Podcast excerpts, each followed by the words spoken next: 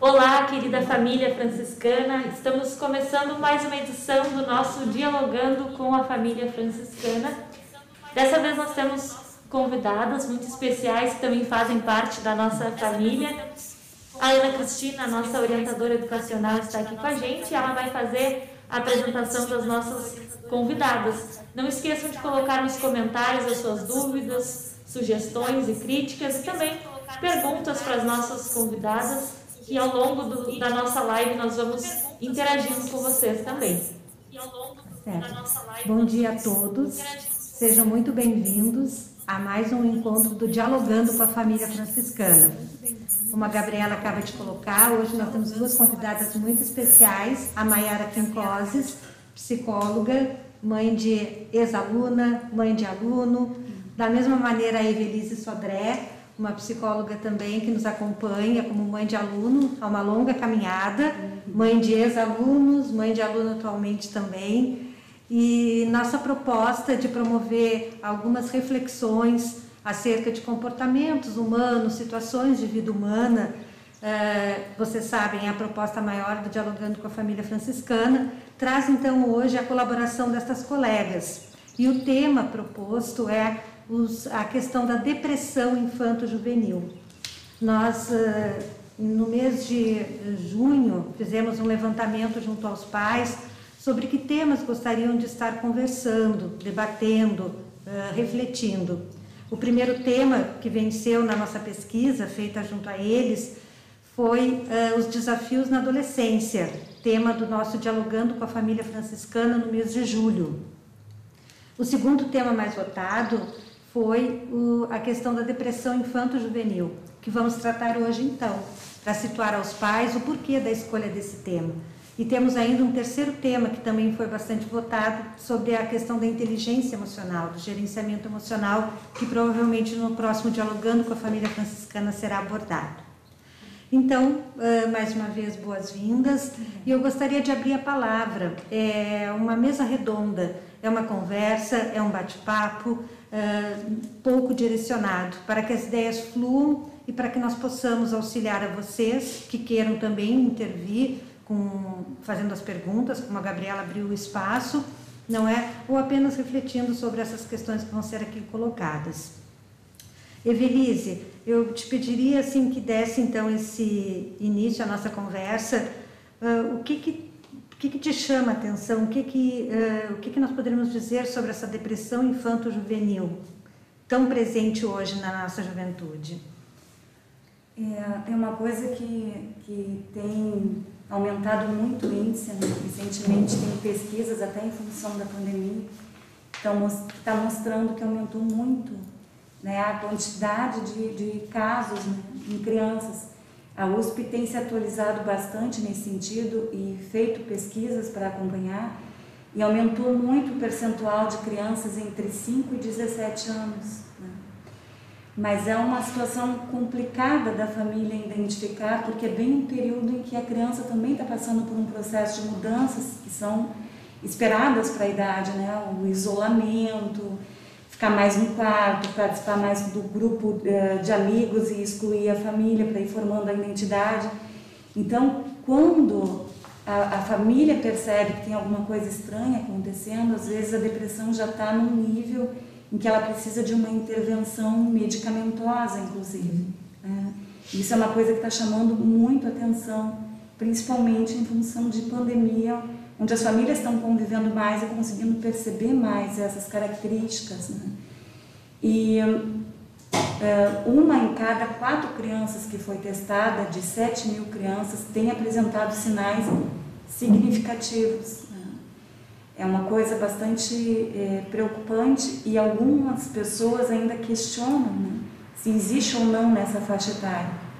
E é significativo e a maneira como eles demonstram isso está né, tá cada vez mais preocupante, porque a criança, como a família não, não se dá conta de saída que está acontecendo um problema, muitas vezes acaba adotando medidas para poder se aliviar daquela dor, daquele sofrimento, com comportamentos autolesivos, né, hum.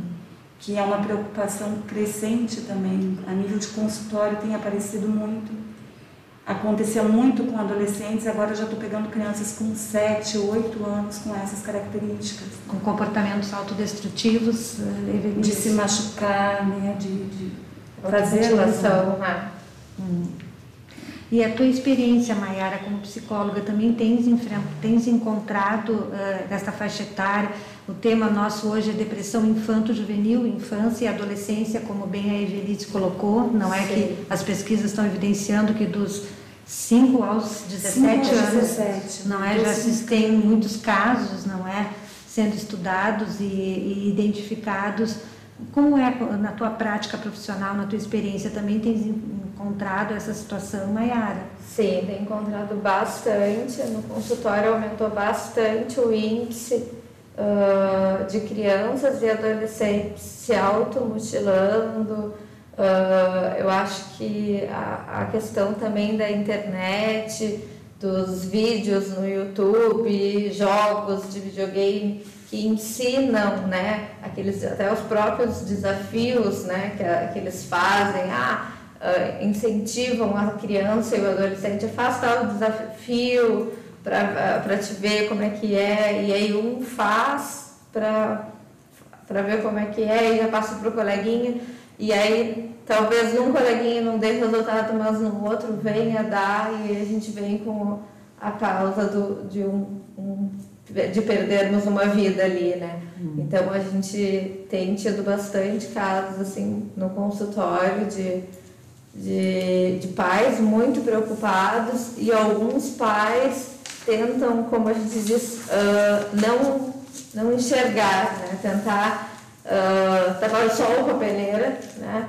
Uh, não acreditar que isso é na, na infância e na adolescência ainda ocorre mas sim, está ocorrendo bastante e na pandemia o índice está muito alto. E os pais têm que ficar muito alerta, principalmente agora para nós, que a gente está no inverno, eles se mutilam muito, então a gente não vê. Então eu digo, sempre digo, você fica atento na hora do banho, na hora da troca de roupa, porque muitas vezes a gente não vê a automutilação, mas é quando aquele paciente vai para o consultório, vai verbalizar, ele sente confiança de te contar e te mostrar a, a mutilação que ele fez nele, hum. né? Mas não verbaliza para os pais. Então, tu tem que fazer aquele meio de campo entre a criança é, e o pai e o adolescente. Nós temos uma, eh, uma mãe convidada também, Samuel, temos acesso? Ah, tá bem. A Vanessa Ávila, também mãe, hoje, a Vanessa é ainda mãe de dois alunos nossos, está uh, nessa caminhada como mãe da comunidade franciscana e é uma psicóloga também, uh, com a qual temos bastante contato e foi convidada para estar conosco. A Vanessa não pôde estar presente aqui na nossa mesa redonda, mas ela vai participar uh, online. Então eu pediria que se ela pudesse também, pelo que eu conheço da tua trajetória, Vanessa, o teu acesso é com uma comunidade mais uh, adulta na universidade, é isso? Mais uh, adulta na universidade, é isso? Isso. Um, nesse momento, lido mais com, com adultos, um, né? Nesse momento, lido mais com, com adultos, né? Tá, oi. Tu poderias Mas assim, o que eu acho que é importante? Assim, é, a gente está nessa fala.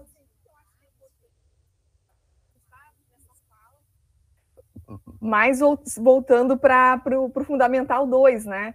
Então, penso mais como, como mãe e também um pouco como profissional, uh, voltado assim para esse público um pouco mais adolescente.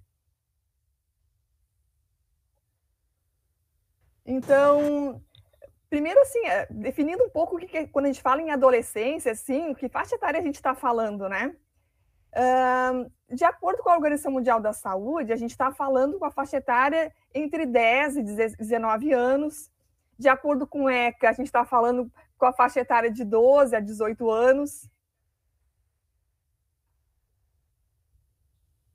E quando a gente fala em depressão, eu acho que é, vocês trouxeram questões super importantes, assim, que merecem a nossa intervenção, o nosso olhar cuidadoso. uh, como pais, como profissionais, como escola.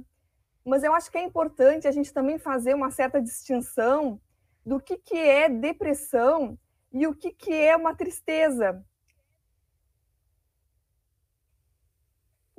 Porque a gente associa muitas vezes, né, a depressão unicamente à tristeza. E a depressão uh, são conjuntos de sinais, de sintomas. Elas, eles têm que ter uma duração, eles têm que ter uma intensidade.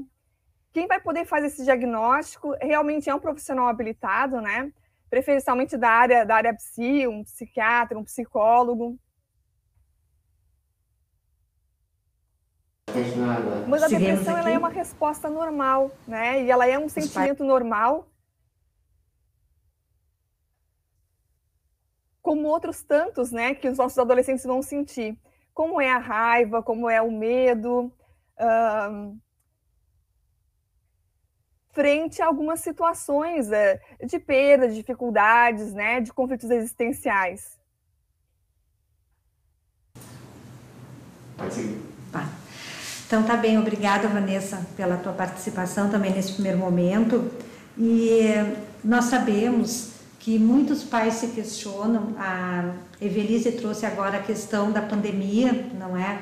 Como um dos fatores causais uh, desse aumento do número de casos de depressão, mas nós sabemos que a depressão ela é vista e dita até por alguns profissionais da área como um mal do século, não é? Sim. Não, não foi neste momento que estes casos se evidenciaram com tanta força, já é uma doença, é uma doença que vem vindo ao longo né, deste uh, momento da humanidade, crescendo em número, não é, e preocupando. Uh, o que, que vocês observam como fatores causais? Assim, nós sabemos que podem ser fatores uh, emocionais, sociais e até mesmo biológicos, não é? E eu sempre penso e até muitas vezes oriento aos pais que uma avaliação clínica médica seja feita no primeiro momento, porque nós sabemos que pode haver uh, déficit até mesmo de vitaminas, Sim. muitas vezes, que provoquem, não é, uh, algumas situações uh, preocupantes em relação a essa conduta, ao ânimo, ao empenho, ao envolvimento da criança e do adolescente com a sua vida.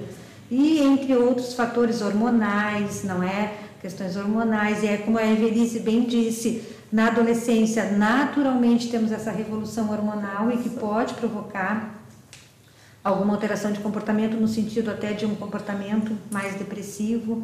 Mas pela prática e experiência de vocês, que fatores causais têm sido mais evidentes, assim como uh, associados aos casos de depressão que vocês atendem? É, a tristeza ela é uma coisa que é normal, é esperada, né? As pessoas têm que aprender a lidar com isso. Só que quando essa tristeza ela, ela é persistente, ela nos dá indícios de que a pessoa tem dificuldade de processar né, determinados sentimentos. Como tu disse, por questões genéticas, por questões fisiológicas. Uh, tem médicos que estão usando muito né, na ortomolecular essa reposição de vitaminas. O ômega 3 está sendo muito usado por neurologistas, porque eles entendem que isso melhora os caminhos neurais né, e a maneira como a pessoa processa os sentimentos e, consequentemente, melhora os sintomas da depressão. Mas uh, as crianças elas não conseguem né? e o adolescente já tem mais facilidade, mas ainda é difícil falar o que sente, porque eles estão vivenciando as situações pela primeira vez, né? Então eles não conseguem se expressar. Né? Então muitas vezes assim o que a gente vê a nível de consultório são expressões como um sentimento de vazio, um sentimento de incompetência, né? Como se a família exigisse algo que a criança não tivesse condições de, de oferecer, de oferecer uhum. né? Mas são percepções muitas vezes equivocadas da criança, porque ela enxerga uma parte, não um todo, né? Muitas vezes no trabalho com a família, não são famílias que têm esse, esse nível de, de exigência, né? Ou de sobrecarga com a criança mas é a maneira como a criança percebe aquele contexto. Né? E isso é uma coisa que cada vez mais tem aparecido porque as crianças têm assumido muitos compromissos. Hum. Né? Então, é, é esporte, é um instrumento musical que está aprendendo, é um segundo idioma, e eles acabam se cobrando demais sem ter a capacidade de administrar todo o contexto. Então, uma isso, sobrecarga, né? Isso hum. gera uma sobrecarga, uma pressão muito grande que eles mesmos muitas vezes se impõem, né? Na tentativa de corresponder a essa expectativa, aparecem os sintomas, né? Hum. É, é, é uma conjunção de fatores sociais, biológicos, emocionais. Essa atenção que a Evelise coloca é importante que os pais tenham esse olhar atento, porque muitas vezes eles não vão conseguir expressar em palavras, não é? E no dia a dia, esses sentimentos, esse vazio, essa, esse sentimento de cobrança, não é? E até mesmo porque, como a Evelise disse, trabalhando com as famílias, muitas vezes se observa que há até uma família muito colaborativa, que não está exigindo tanto, e o adolescente está se sentindo tão exigido, muitas vezes tão triste e tão vazio. Então, é, é preciso se investigar, não é? As muitas prováveis causas de uma suspeita de depressão. Então, esse, é, essa é uma dica que eu penso importante aos pais, né? E eu elenquei assim algumas, algumas situações que os pais podem ficar atentos para identificar se a criança ou o adolescente está em depressão. Muita raiva ou muita irritabilidade, aquelas situações exageradas de raiva, né? Quebrar objetos, tentar agredir uma pessoa da família, do seu convívio então, uh, essas situações em que é natural, claro, que uma criança e um adolescente tenham explosões de raiva, não é? Que fiquem bravos, que fiquem chateados com alguma situação, com alguma pessoa, natural. Mas quando é muita raiva ou irritabilidade, sinal de alerta, problemas de memória e concentração também muito acentuados, dificuldade de se concentrar em qualquer atividade, até mesmo as mais simples, como assistir uma televisão, esquecer eventos importantes, como aniversários de pessoas da família, queridas, provas, não é? Então, os problemas de concentração e memória, não sei se eu vou elencar o que eu não é trouxe para nossa conversa e vocês também, por favor, uh, rebatam ou complementem-se, né? Alterações de sono, muito mais sono ou, ou muito sono. menos sono, não é? A ausência, né, as insônias, as dificuldades de dormir muito frequentes, eventualmente também qualquer uh, pessoa poderá apresentar, mas com frequência as alterações de sono e de apetite, uh, comer muito mais ou comer muito menos, não é? A desesperança, quando o adolescente ou a criança começa a verbalizar, né? Uh, eu sou um fracasso, as coisas não dão certo para mim.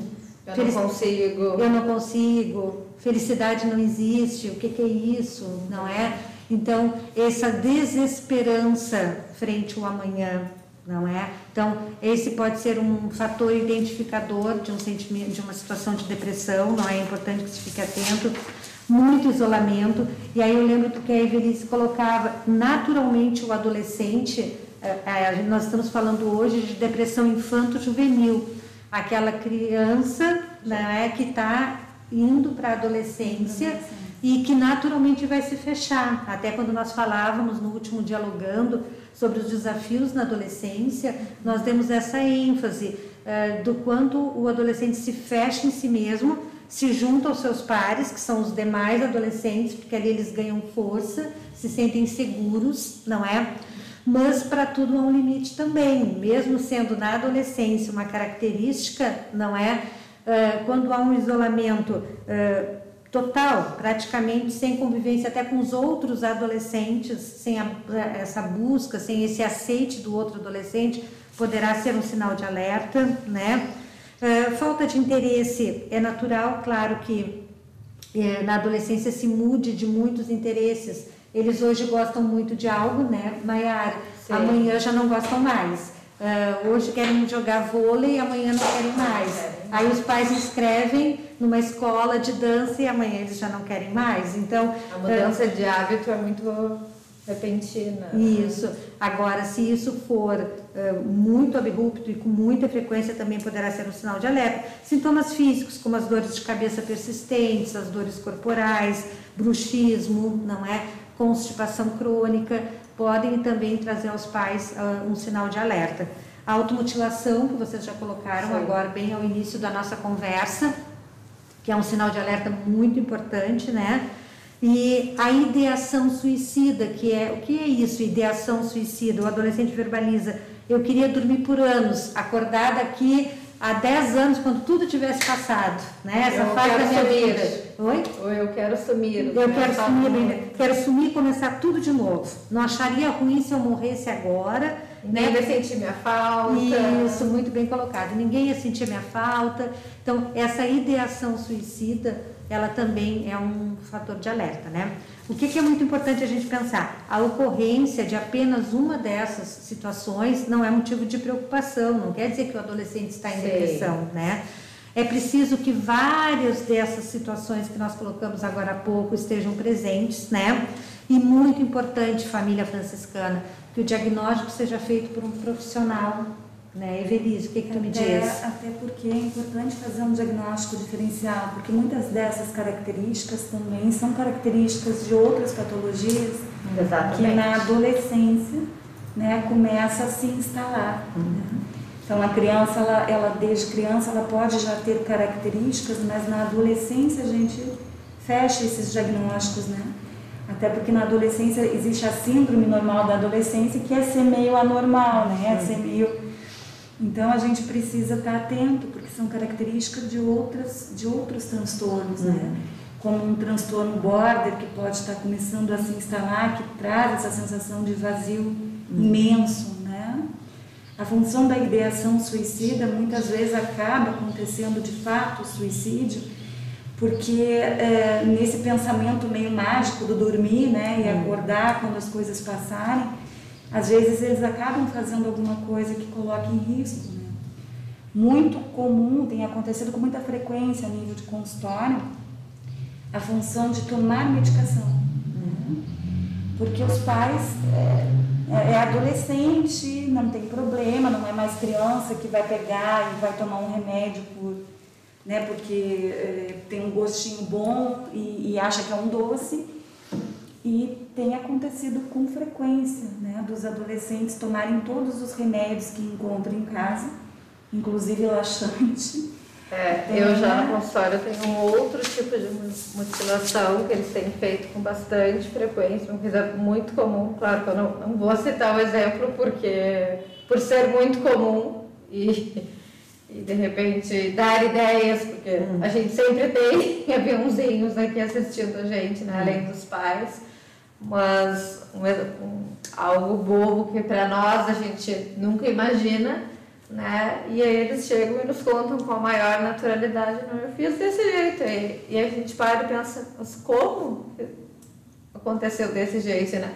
Fora da, da medicação, a né? Medicação, que, né? Porque a medicação é o, tem é o acesso, né? acesso, né? Fácil, né? E aí agora eles, eles eram uma outra forma também que e aí tu te assusta, assim, né? De primeiro momento, tipo, peraí, então é hora de chamar. Não é a ideia do suicídio, de fato, né? É, é alívio, o alívio da é dor, alívio, né? É uma coisa meio mágica do dormir, vou acordar quando passar. É. E é a coisa que eles têm mais acesso em casa, né? Principalmente adolescente, porque os pais não têm mais essa preocupação que tem com a criança pequena, que vai confundir aquilo Sim. com um doce, porque tem um gostinho de morango. É. E aí eles né, usam esse recurso, né? Uhum.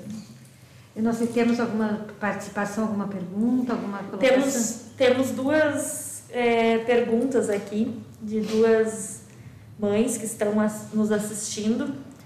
É, a Viviane colocou assim: Estou passando por esta situação. Pergunto como a escola pode auxiliar neste processo. Hum. Essa é a primeira é... pergunta. Viviane, não é? Uh, nós estamos à tua disposição, não é? No setor de orientação educacional, se puderes agendar um horário para pessoalmente, ou se não for possível pessoalmente, online, um atendimento individualizado, ouvir a tua preocupação. as situações, não é que estão assim te trazendo essa suspeita de um possível caso de depressão em casa, para te orientarmos uh, especificamente em relação à tua situação, não é? Nós aqui estamos elencando cara, uh, situações que devem alertar os pais sobre a depressão, a seriedade dessa situação a ser observada pelas famílias e acompanhada e até mesmo tratada. Então, se essa situação, e tu diz que tu estás vivenciando no momento, nós poderíamos te ajudar num primeiro momento te ouvindo, uma escuta atenciosa e uma orientação em relação a que caminho seguir bem específico em relação à tua situação. Então, eu te peço se puderes ligar para a escola, depois de agendar um horário, nós vamos te atender, tá? Pessoalmente ou online, mas individualmente para poder te colocar. É, como nós estávamos dizendo agora há pouco, a importância de procurar um profissional para fazer o diagnóstico, não é? Não só para saber se estamos mesmo tratando de um caso de depressão infanto-juvenil, mas como a Evelice bem colocou, diagnósticos diferenciais, não temos só depressão infanto-juvenil na adolescência e na infância. Há outros transtornos de comportamento, né? O Border, como a Evelice também colocou, que podem estar acontecendo. Então, uh, nem tudo é depressão, não é? Nem todo diagnóstico será de uma depressão. Às vezes são diagnósticos mais sérios e preocupantes e às vezes até mais simples, não é? Sim. é? Porque muitas vezes a pessoa está somente triste, num grau de tristeza, por exemplo, muito acentuado, que precisa ser cuidado e tratado e acompanhado, mas não chegamos a ter um caso de depressão instalado. Então, é, é importante. E aí alguns pais perguntam, que profissionais procurar? Eu penso, não sei se as colegas concordam comigo, sempre da área médica ou psiquiatra, né? E uh, algumas pessoas procuram neurologistas também, Sim. não é? Mas eu penso que o psiquiatra, até pela sua formação, uh, com as emoções humanas, com os sentimentos humanos, seria talvez o profissional uh, na área médica mais apropriado, Uh, se pudéssemos encontrar, não é, uh, colegas, uh, um psiquiatra com especialização em infância e adolescência, também seria uma situação mais próxima ainda do ideal, não é? Porque há uma diferenciação entre tratar uma depressão com um adulto e com uma criança ou um adolescente e psicólogos, não é? Seriam os profissionais que podem, na minha opinião, não sei se as colegas concordam, Sim. fazer esse diagnóstico. O que vocês me diriam? É, dependendo da faixa etária, o primeiro profissional assim que os pais buscam, né, é o pediatra. Isso. Porque como tem... O pediatra já faz esse encaminhamento. O pediatra faz o encaminhamento, porque quando a criança é muito nova, né, os sintomas são muito fisiológicos. Hum. Por exemplo, né, os escapes de xixi, de cocô, né, são características de uma, de uma depressão. Ah, se a gente vai procurar na literatura, crianças com dois anos já podem apresentar sinais de depressão. Então, o pediatra é aquele primeiro profissional que começa a perceber essas características. Né? Eu acho que hoje em dia a gente tem muito a ajuda do pediatra, né? Porque antigamente o pediatra, a gente não tinha essa não ligação tinha, é. com o pediatra com o psicólogo e hoje em dia o, psiquiatra, o, o pediatra encaminha muito já uh, ah, para o psicólogo, então a gente tem essa ligação. Interessante, importante boa. então, vocês é. que estão atuando na área uh, clínica, não é? Que eu sei que atuam bastante, vocês têm recebido encaminhamentos da área médica. É, a área médica tem feito bastante esse contato com a gente. Uhum.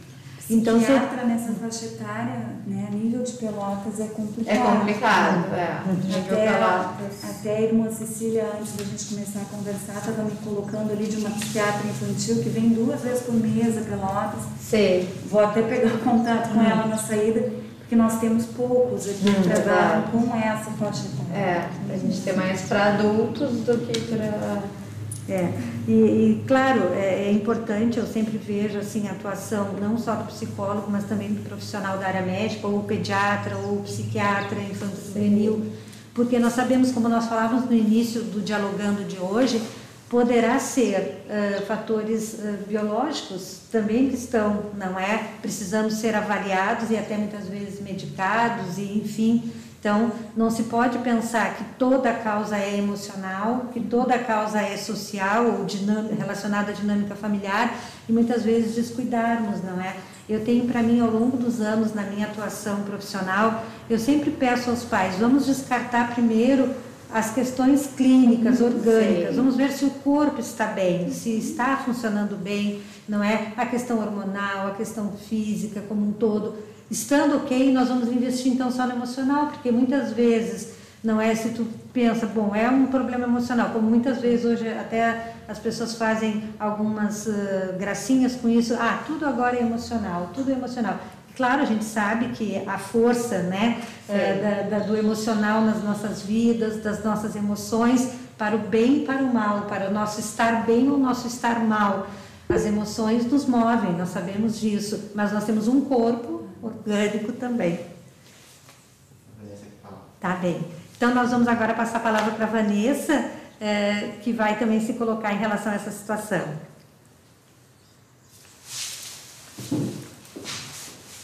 Um, pensando um pouco no, nos pais, né, que, que estão nos ouvindo agora também. Às vezes a gente como pais, acho que é importante assim essa fala da da Ana, porque a gente como pais às vezes a gente se culpa muito, né? E aí, quando a gente tem que passar por uma situação como essa, a gente está preocupado com um filho que está apresentando sinais, sintomas, e a gente começa a se questionar, mas será que ele está deprimido? O que será que está acontecendo com ele? A gente, às vezes, faz esse processo também de nos sentirmos culpados, né? Porque a gente acaba, às vezes, se colocando nessa condição e nessa obrigação da felicidade dos filhos, que não é nossa obrigação como pais, né? Mas, às vezes, a gente se coloca a nossa obrigação como pais é de oferecer o melhor que a gente tem para eles, numa circunstância como essa, uh, de nos colocarmos sempre à disposição, com apoio, com diálogo, na busca do atendimento que é adequado. É, essa é nosso compromisso, é nossa responsabilidade como pais. Uh, são muitas questões que tão, estão envolvidas diretamente com a questão da, de apresentar ou não né, um diagnóstico de depressão. Uh, mas é muito importante para a gente, como pais, uh, saber qual é o nosso papel, né? E, e entender que se o nosso filho está passando por uma circunstância como essa, uh, a culpa não é nossa, né? A gente está aprendendo também como pais. Tem coisas que o profissional também vai poder nos orientar na melhor forma de conduzir. Então, o importante nesse momento realmente é, é buscar ajuda profissional, um profissional que é habilitado, né, como já foi colocado, não só para que o adolescente receba o acompanhamento adequado, mas para a gente também, como pais, receber a orientação correta da forma como proceder, né, diante uh, do que aquele adolescente está passando, do que ele está sentindo.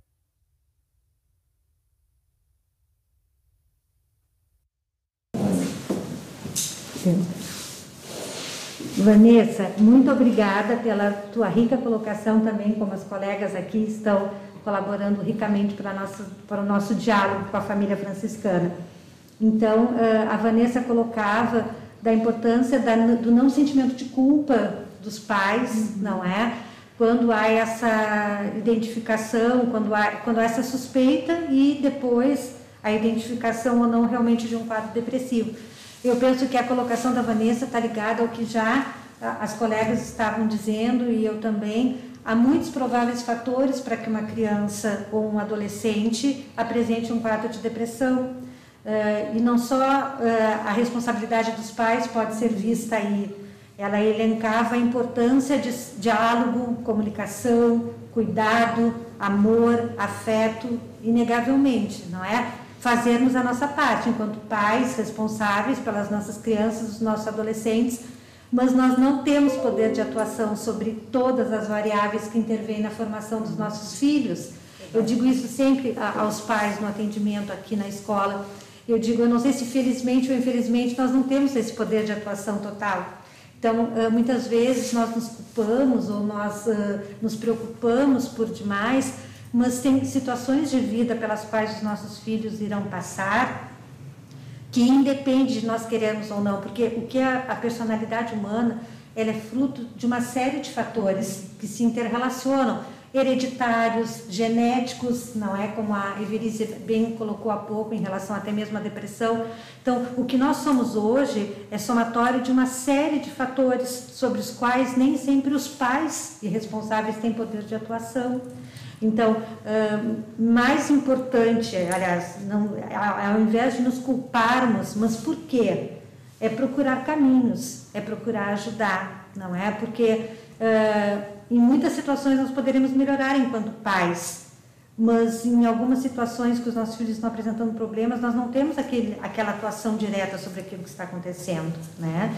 E como a Vanessa também referendou, buscar o diagnóstico com um profissional sério, competente, da área, não é? Para fazer frente a essa situação.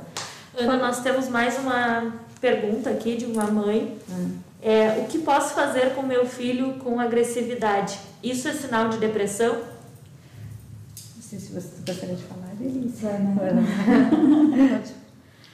uh, pode ser um, um dos sinais, né? Mas não significa que seja somente a depressão, né? Tem outros, pode estar linkado a outros uh, transtornos, né? Mas é um sinal de alerta, já é um sinal de alerta para ser investigado. Mas não significa que ele esteja com depressão, mas ou pode ser outros transtornos. Aproveitando, eh, tu poderia colocar para nós quais outros transtornos eh, dessa linha de que a gente está falando que, que acometem os adolescentes e as crianças também? Uhum. Bom, a gente tem transtorno de ansiedade, né? Uh, o toque, uh, nossa, o toque, transtorno de humor, transtorno de humor, uh, o borderline, né? Ah, são tanto transtornos, né, que a gente tem que investigar para ver qual exatamente que a criança está passando. Até às vezes é um transtorno na família, né, um transtorno de separação de pais, uhum. então algo na família que esteja acontecendo que possa estar fazendo essa criança se tornar mais uh, agressiva. Né?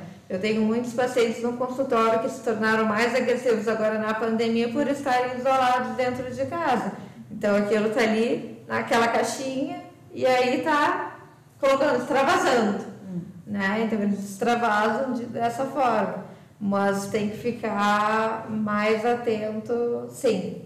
Eu observo que hoje nós já temos um diálogo maior, né, enquanto ao bullying.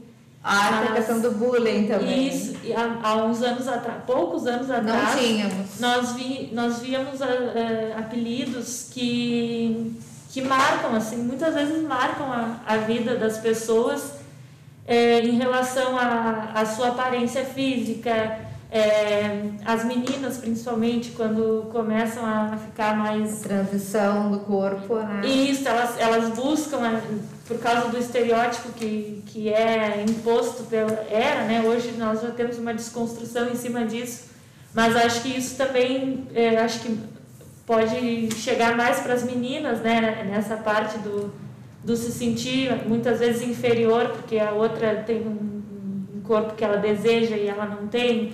Ou Aquelas tem comparações, né? Exatamente. Né? A gente pensa, se, se nós adultos já temos essa questão da comparação com o outro, tu imagina a cabecinha da criança, né? Ou do adolescente, como a gente está se referindo hoje, eles também têm essa questão da comparação. Ah, mas o outro tem, tem um cabelo mais bonito, o outro é mais magrinho, o outro é isso, é aquilo. Então, eles têm já essa questão da comparação. Então, eu acho que a questão da agressividade é um sinal de alerta, mas não de que seja de depressão, mas que tem que ficar alerta para ver se não vai surgir outros sintomas junto com a depressão.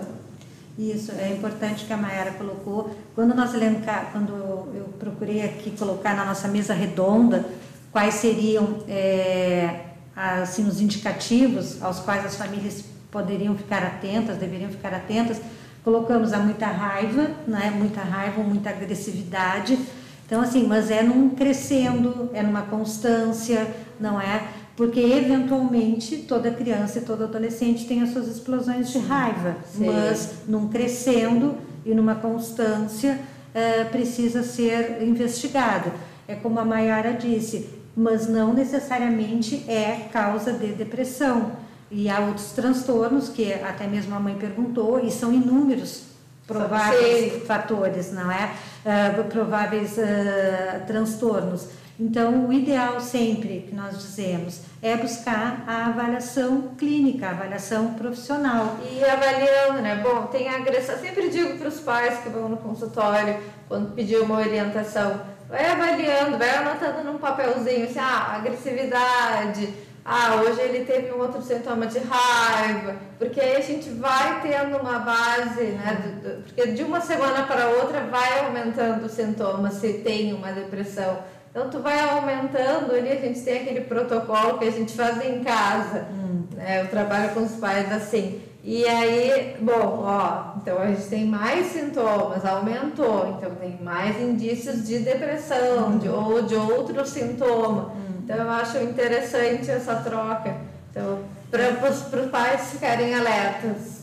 A instabilidade do adolescente durante o dia é perceptível. Eles acordam tristes ou, ou muito alegres e no fim do dia estão mais tristonhos, porque eles precisam de um espaço para elaborar aquilo que eles estão sentindo ou o problema que eles têm para resolver.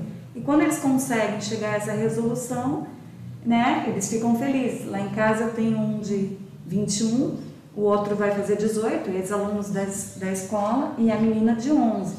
E é completamente diferente o comportamento, porque os gurias são mais quietos, né? E ela fala que tu tem que dizer assim, filha, para de falar para a mãe poder ouvir o próprio pensamento, porque hum. tem dinâmicas diferentes, né? Mas é, tu percebe a maneira como eles processam as coisas, né? E o adolescente, ele é assim, eles até brincam com o outro, ah, tu tá bipolar hoje, né? Porque acorda de um jeito e ao longo do dia aquilo vai desanuviando, vai sendo resolvido, né?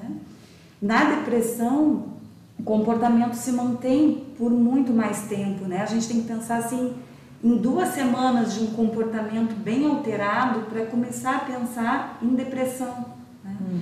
Porque a tristeza ou a alegria que vai oscilando durante o dia no adolescente é esse processo que eles fazem para ir resolvendo as situações, né? Porque eles não têm todos os mecanismos, então eles vão elaborando e aí tem um fechamento daquela situação, que é feliz ou que é triste. Mas quando isso prevalece, que eles não conseguem fazer o fechamento das situações, e aquela tristeza, aquele vazio, aquela sensação de inutilidade, de fracasso permanece por mais de duas semanas, e é importante que a família tenha esse olhar, consiga perceber, porque o próprio adolescente não consegue, hum. né?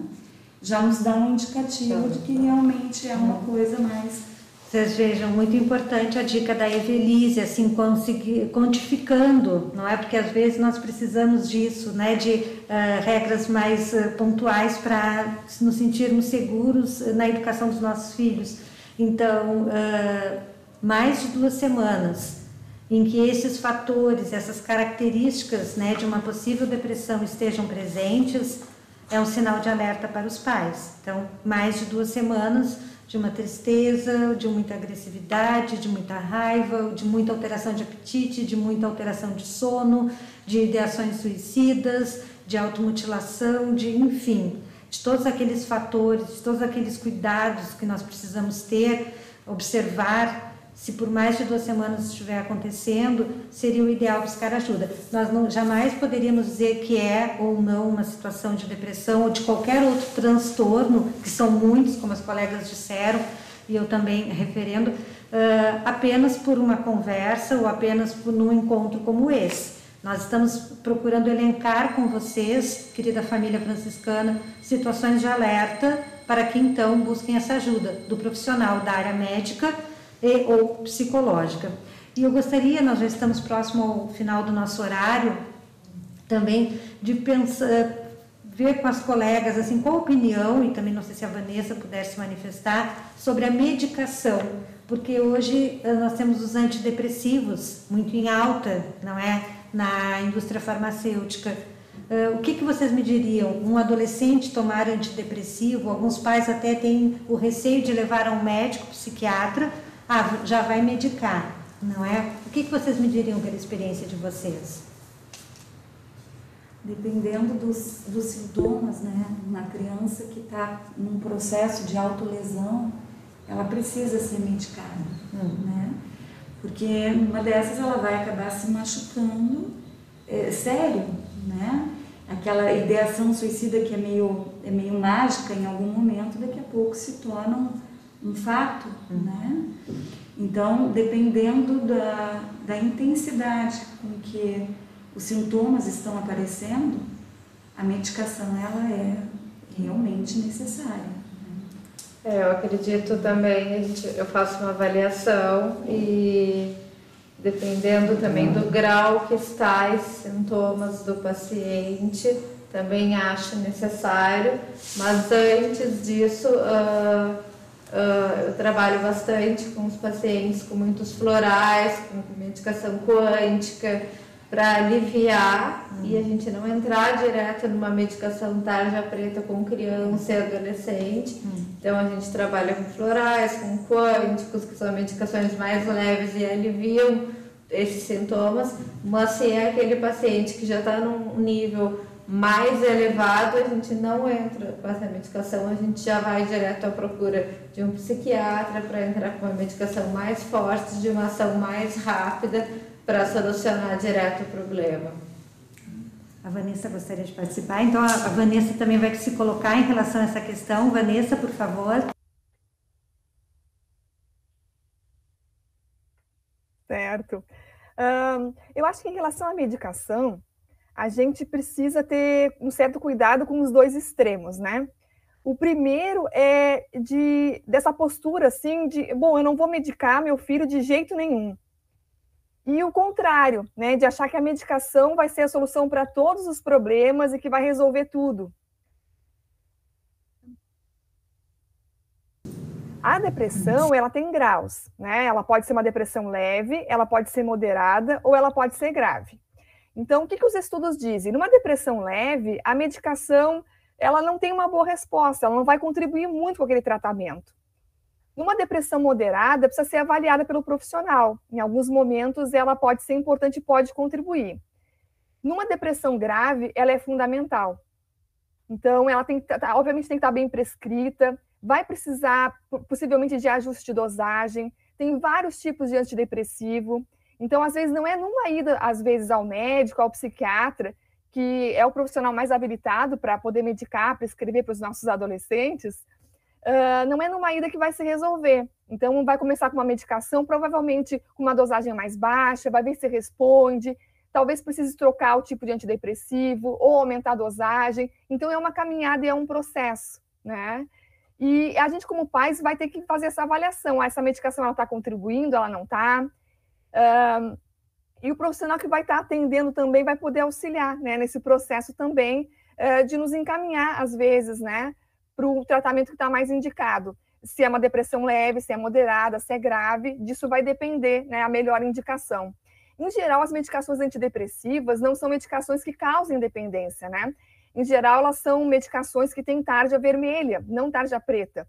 Então, a, às vezes, a gente, como pai, fica com receio de ah, vai medicar e vai precisar ficar dependendo dessa medicação para sempre. Não é assim, né? Uh, se, se o adolescente recebeu o diagnóstico de maneira adequada, recebeu o tratamento que ele precisa de maneira adequada, a chance né, dele ter um novo episódio ela é de 30%. Né? Agora, uma, uma depressão que não é bem acompanhada, que não é bem tratada, a chance de recidiva, que é a volta da doença, é de 70%. Então, é bem importante a gente avaliar assim, as questões da medicação. E dependendo da situação, ela vai ser bem importante. Tá ótimo. Obrigada, Vanessa, mais uma vez pela tua, ah, pela tua ótima contribuição uh, ao nosso, uh, à nossa mesa redonda. Então, eu penso que corrobora também com o que as colegas falaram, não é? Uh, esse teu alerta é muito importante, daquele pai que diz, não, meu filho não vou deixar que medique, né? Ou daquela família que a qualquer sinal corre para a medicação. Eu penso que o equilíbrio, eu sempre digo, equilíbrio é uma palavra-chave quando falamos sobre comportamento humano, sobre situações de vida humana. E o equilíbrio nesse caso passa pelo que também a Vanessa colaborou agora, um diagnóstico bem feito, porque há níveis de depressão leve, moderada ou grave. Se for leve, a medicação com certeza não vai ser necessária, moderada talvez e grave com certeza. Então, um bom psiquiatra, um bom psicólogo, um bom clínico ou até mesmo pediatra, ou o profissional que tem atendido a nossa criança e o nosso adolescente, ou os profissionais, não é? Um diagnóstico seguro, não é? Deverá dar segurança aos pais de, diante do nível de depressão, medicar ou não. Há outros caminhos, não é? Uh, antes da medicação. O primeiro eu vejo é o diagnóstico, eu volto a frisar, seguro. E uh, se for leve, há outros caminhos que não a medicação, com certeza, como a Mayara trouxe agora, não é? A Evelise também, mas uh, não vamos fechar a porta para a questão do antidepressivo. E eu digo isso porque eu não sei se as colegas enfrentam, mas nós temos ainda muita resistência. A Vanessa bem disse, não vão causar dependência. E a questão, ainda semana passada, eu ouvi de um pai conversando aqui na escola comigo sobre uma situação de medicação que ele disse: Eu vou chapar o meu filho para o resto da vida, então, com essa medicação? Não é? Mas nós sabemos que não, que não são medicações que causam dependência continuada. Não, são remédios de última. Hoje a indústria farmacêutica evoluiu muito. Então precisamos assim ter a mente mais aberta em relação a isso. Eu acredito que seja até por essa dificuldade que a gente tem de ter psiquiatras infanto hum. de infanto juvenil, hum. porque a gente tem mais psiquiatras adultos e eles medicam com medicações muito fortes para crianças. Hum. Então por isso esse tabu hum, né? de alguns pais em Mas relação. Tem um, uma consideração que eu quero fazer a respeito das medicações, porque eu trabalho muito com patologia. Né? Então, o que, que acontece? A medicação, o antidepressivo, no primeiro momento, ele atua sobre a vontade. Porque uma pessoa deprimida, ela não tem energia. Exatamente. Então, ela fica apática. Ela pode até ter uma ideação suicida, mas ela não vai colocar isso em prática porque ela não tem energia para fazer isso. Então a medicação ela atua primeiro na vontade. Ela vai trabalhar no pensamento depois, então tem que estar associado à psicoterapia. Não pode tomar só a medicação hum. se não houver essa mudança de pensamento. Né? Não serve como um band-aid, como eu digo. A gente tapa só a ferida e não. Porque muitas não vezes elabora. as pessoas têm dificuldade de lidar com a medicação e, e, porque elas dizem isso, ah, mas ah, a pessoa estava deprimida, começou a tomar o remédio. Melhor. E aí ela foi lá e fez alguma coisa. Já aconteceu, já peguei situações assim que a pessoa colocou em prática um, um pensamento que ela tinha. Né? Não chegou a, a cometer suicídio, mas né, teve uma, uma como é que pode tomando remédio? Antes não estava tomando e isso não aconteceu. Porque uhum. primeiro o remédio dá energia, só que o pensamento ainda está adoecido. Então a pessoa acaba muitas vezes colocando em prática uhum. aquela ideia. Então a terapia, a psicoterapia ela é fundamental. Porque é. tem que haver a mudança de pensamento. Né? As coisas elas têm que caminhar juntas. Então, o remédio vai trazer energia para aquela pessoa voltar a ter prazer com as coisas, mas o pensamento precisa mudar. Muito importante a tua colocação, Evelise, eh, porque até um médico psiquiatra, muitos, alguns assim que trabalham mais voltados para crianças e adolescentes, já não têm tido essa cultura. Eu tenho observado que atendem com mais frequência as crianças e os adolescentes mas muitos adultos, muitas vezes sem tratamento com um psiquiatra, vão uma vez por mês para pegar a receita, trocar algumas palavras e isso não é um acompanhamento psicoterapêutico, não é? Então o remédio vai tratar o sintoma, que é a depressão, e às vezes se é de causa orgânica, até ele está tendo mais êxito, mas se tem causas emocionais que precisam ser tratadas, o remédio não trata, ele corta o sintoma, mas, é, como eu digo, está latente toda dor, toda tristeza, todo sofrimento que desencadearam aquele quadro de depressão. Então, eu também concordo com a Evelise, é um tratamento uh, de duas vias. Se é necessária medicação, depois de um bom diagnóstico, foi dito, não, precisamos medicar, ok, mas eu acredito que a psicoterapia tem que andar de mãos juntas, de mãos dadas com essa medicação para nós termos um resultado satisfatório, não é? Só quando tirar a medicação, vai voltar todo, sintoma vai estar todo ali. Não, é, é, como a Vanessa estava colocando a, a, reincidência, né? Aumenta em 70%. Hum, um tratamento não bem feito, não bem né? Feito, então.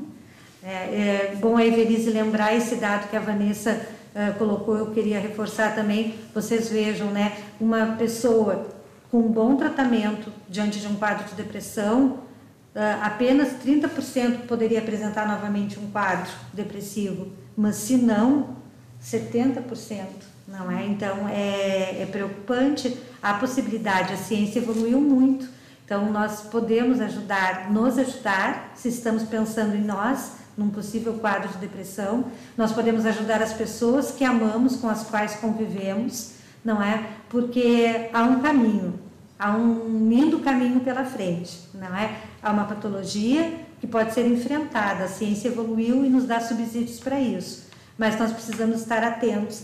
Eu sempre digo, e agora hoje nós estamos falando basicamente para um público de pais e responsáveis que diariamente lida com crianças e adolescentes. Então estejam atentos, como a Evelise falou no início da fala da nossa conversa, a Mayara também, o olhar atento em casa, a escuta atenciosa, não é? A observação, uh, oferecer ajuda.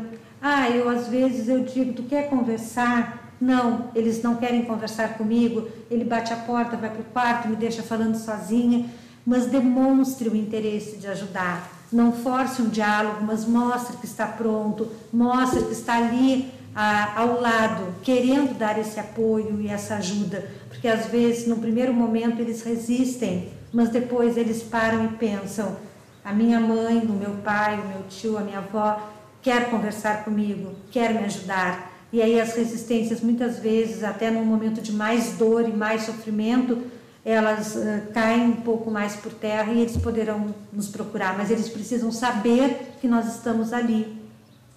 Uh, nós viemos lá no primeiro dialogando com a família franciscana, falando do cuidado com o uso das tecnologias, não é? Porque muitas vezes nós estamos tão ligados nas nossas casas, nas telas do computador, do note, do celular, do e-mail de trabalho, e aquele adolescente que está se deprimindo ou em depressão já, não tem esse olhar que muitas vezes as tecnologias têm das suas famílias. Então, eu diria assim que, depois eu vou passar os colegas para fazer o encerramento também, eu, um, um, grande meio de prevenção à solidão hoje é uma dinâmica familiar de, de escuta, de atenção, de amor, de apoio. Não são situações ideais, né? A vida não é ideal. A vida, as famílias uh, têm os seus problemas, as suas dificuldades, as suas brigas, os seus traumas entre si, natural, isso é vida. Mas não pode faltar amor e atenção. E isso não é sinônimo, eu vejo, né, Maiara e Evelise, alguns pais assim, ah, mas uh, temos um problema de relacionamento entre o pai e a mãe, temos um problema de uh, uh, comunicação, temos um problema financeiro, tem... natural. natural. As famílias têm esses problemas, mas as famílias não podem deixar faltar o amor, o diálogo, a compreensão, independente da situação de vida que a gente vive. A Vanessa gostaria de também fazer uma colocação, vamos ouvir.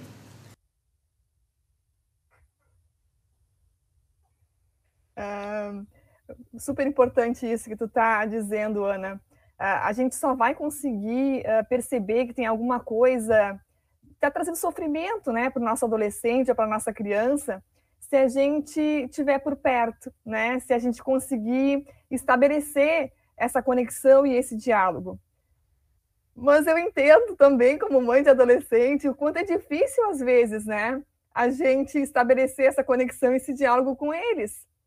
Uh, quem é mãe de adolescente, se não ouviu, vai ouvir, né? A, a, a famosa frase: tu não me entende, tu não, tu não sabe, né?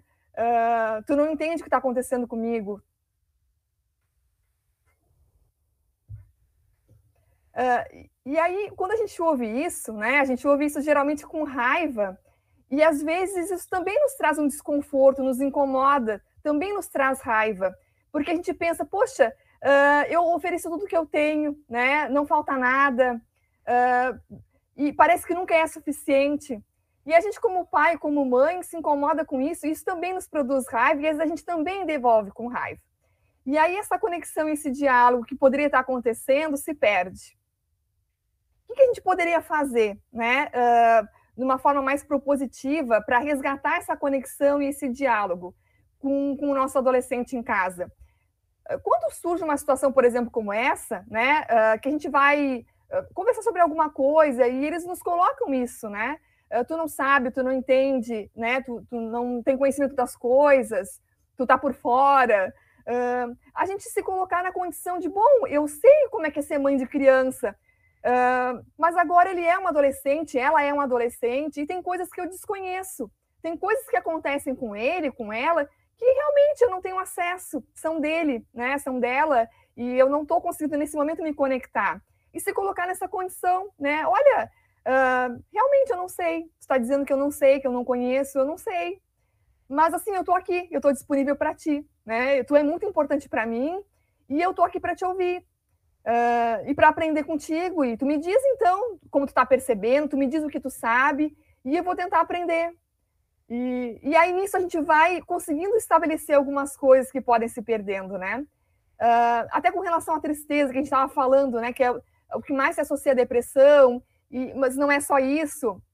Talvez a gente possa, né? Quando percebe que o adolescente está triste, uh, poder compartilhar um pouco também, né? Não só dizer, olha, não fica assim, tu não tem motivo para estar tá assim, uma posição às vezes mais de tentar fazer com que saia daquela situação, né? Eu acho que talvez a, o trabalho seja inverso, de acolher a situação. Bom, tu tá triste, eu tô vendo que tu tá triste, né? Uh, bom, eu também fico triste, né? Uh, e a gente pode compartilhar um pouco também das coisas que às vezes nos acontecem. E aí a gente vai conseguindo estabelecer, né? Uma conexão e um diálogo que eu entendo que muitas vezes não é fácil com os adolescentes em casa.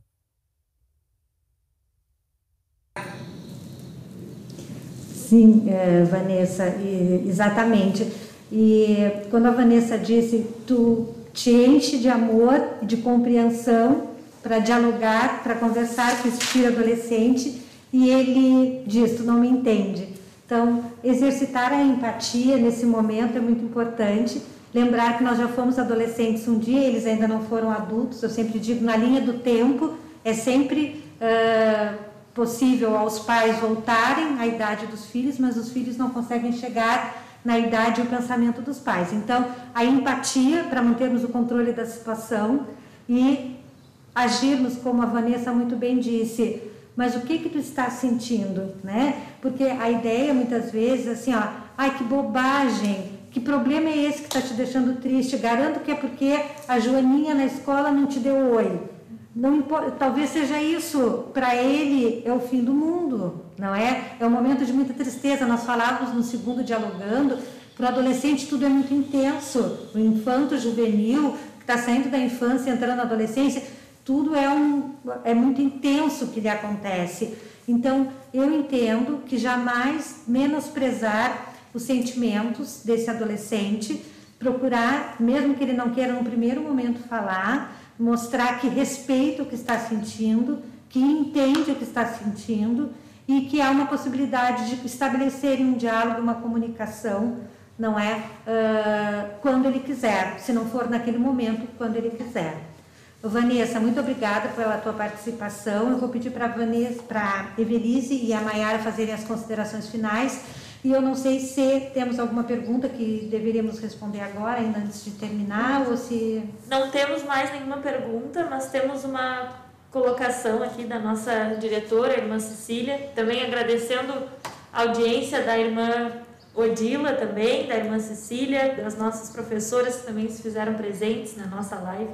E a irmã Cecília coloca assim: 27 de agosto é o dia do psicólogo. Aproveita este momento para o nosso abraço. Muito obrigada. Foi obrigada, irmã Cecília.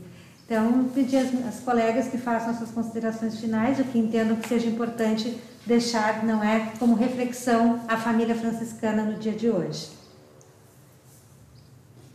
Bom, quero agradecer a oportunidade de falar sobre esse tema, né?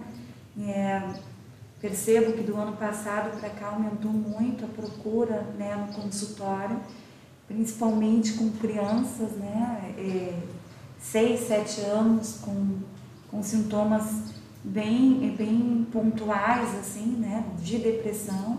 e a família sem saber como agir, né? E então é importante essa conversa com os pais para a gente poder estar tá, tá junto, né? É, tentando uh, lidar com esse, como a Ana colocou no início, né? Com esse mal do século. Né? Até o índice de adoecimento, assim, de afastamento de trabalhadores tem aumentado significativamente em função da depressão. Então, quanto antes a gente entender, aceitar e procurar uh, organizar a vida de uma maneira mais saudável para evitar esse tipo de situação, melhor. Uh, quero deixar uma dica, né? A criança ou o adolescente ele ainda é muito muito concreto, né? Então, uma boa maneira de estabelecer esse canal de comunicação é daqui a pouco participar de alguma atividade que o adolescente goste, né? Como um jogo um jogo desses de computador, né, um, sair para caminhar, ou andar de bicicleta, ou assistir uma série, porque através daquele contexto, né, ele acaba nos mostrando alguma coisa.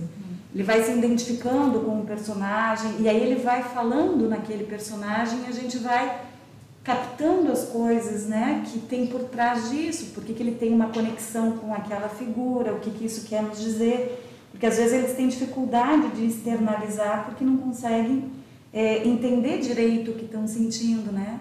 Então é uma estratégia interessante. Lá em casa, cada um está numa faixa etária, então com cada um deles eu assisto uma série diferente que eles propõem, que é o momento que estão vivendo. Então a partir dali tu vai conversando, ah, o que tu acha desse personagem, o que tu acha dessa situação. Então é uma maneira deles. É, se manifestarem em relação a, a preocupações que têm, a coisas com as quais estão se identificando, sem se comprometer, né? E vamos dando esse, esse gancho para ir entendendo o momento que eles estão vivendo. É uma coisa que, que tem funcionado, porque em função de pandemia a gente não pode estar tá, tá saindo né, muito.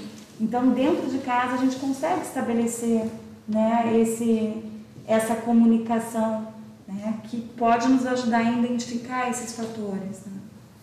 Tá certo. Maiara? Bom, primeiro momento, queria agradecer o convite, né? Uh, fiquei muito honrada, primeiramente por ser ex-aluna também do colégio, né? Lá do, do outro prédio. Depois, uh, minha filha foi aluna, agora o meu filho, então é uma trajetória familiar já, né? Então, me senti muito honrada pelo convite e, e foi, deixa assim, de dica também para os pais, né? Ficarem alertas, né? Essa questão que teve um grande aumento, uh, já vinha aumentando, mas depois da pandemia Uh, teve um momento significativo, então que fique de alerta para os pais, para a gente ficar muito atento aos nossos pequenos e aos nossos adolescentes. Eu também tenho duas faixas etárias em casa, tenho uma de 18 e o, o Theo de 6, né? Então, com o Theo eu também utilizo esse momento pós-escola para ir refletindo, entrando no mundo dele, conversando, para tentar achar assim, e ter, entrar no mundinho e saber como foi. Né? E já com a, com a, com a Júlia, que é adolescente, já, a gente já tem um outro meio de contato, né? Que já é mais difícil entrar no mundo do adolescente, né? Eles já ficam mais restritos, né? Mas a gente tem que achar esse meio de comunicação, né? Eu acho que com cada faixa etária a gente tem que encontrar um caminhozinho para chegar neles, porque é muito importante. E também é uh, importante uh, ressaltar que quando a gente está com tanto uma criança ou um adolescente em tratamento no consultório, não olhar somente para aquele adolescente ou criança, olhar para a família em geral, num contexto, porque a família em si está adoecida, né? Então, eu acho importante a gente olhar a família em si para poder ajudar, porque assim a gente abraça todos. Né?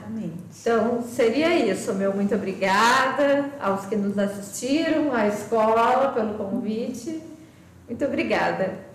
Tá certo. Gabi, queres fazer encerramento?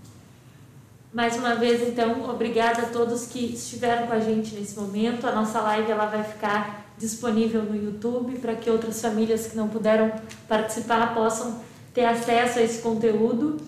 E lembrando que a nossa escola está de portas abertas para ouvi-los, assim como a Ana já colocou no início. Se perceberem alguns sintomas, se quiserem conversar com a escola, algum auxílio da escola, é só telefonar para cá que nós estamos abertos para tentar auxiliá-los da melhor forma possível. O nosso próximo Dialogando é daqui mais ou menos um mês, ainda não temos a data, né, Ana? Isso. Mas vamos seguir o cronograma dos assuntos que foram é, indicados por vocês na nossa pesquisa. Muito obrigada e tenham um ótimo dia, paz e bem. Muito bem.